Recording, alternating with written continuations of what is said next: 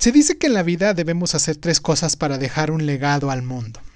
Uno de ellos es escribir un libro, tener un hijo y sembrar un árbol. Escribir un libro para dar a conocer quién eres, tus ideas, tu vida. Tener un hijo, por lo que puedes hacer por un alma nueva. Y sembrar un árbol, por mejorar tu mundo y su medio ambiente. Los árboles son los encargados de darnos oxígeno que los humanos necesitamos para poder respirar. Y un árbol genera oxígeno que consumimos al menos unas 10 personas. Pero ¿sabías que el oxígeno que producen 100 árboles en un día será consumido solo por un automóvil en apenas media hora? Ahora, cuenta cuántos coches hay.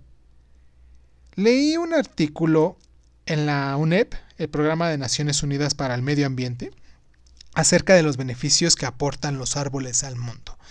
En ellos decían que restauran manantiales que se han secado, impiden la erosión del suelo, crean fertilizantes para aumentar las cosechas, proporcionan alimento en las zonas rurales, sirven de forraje para el ganado, atraen a los insectos que polinizan los cultivos, extraen los dióxidos de carbono de la atmósfera, nos hacen menos vulnerables a las amenazas de los cambios climáticos, y por todo eso, pues entonces es hora de salir y sembrar un árbol, ¿no?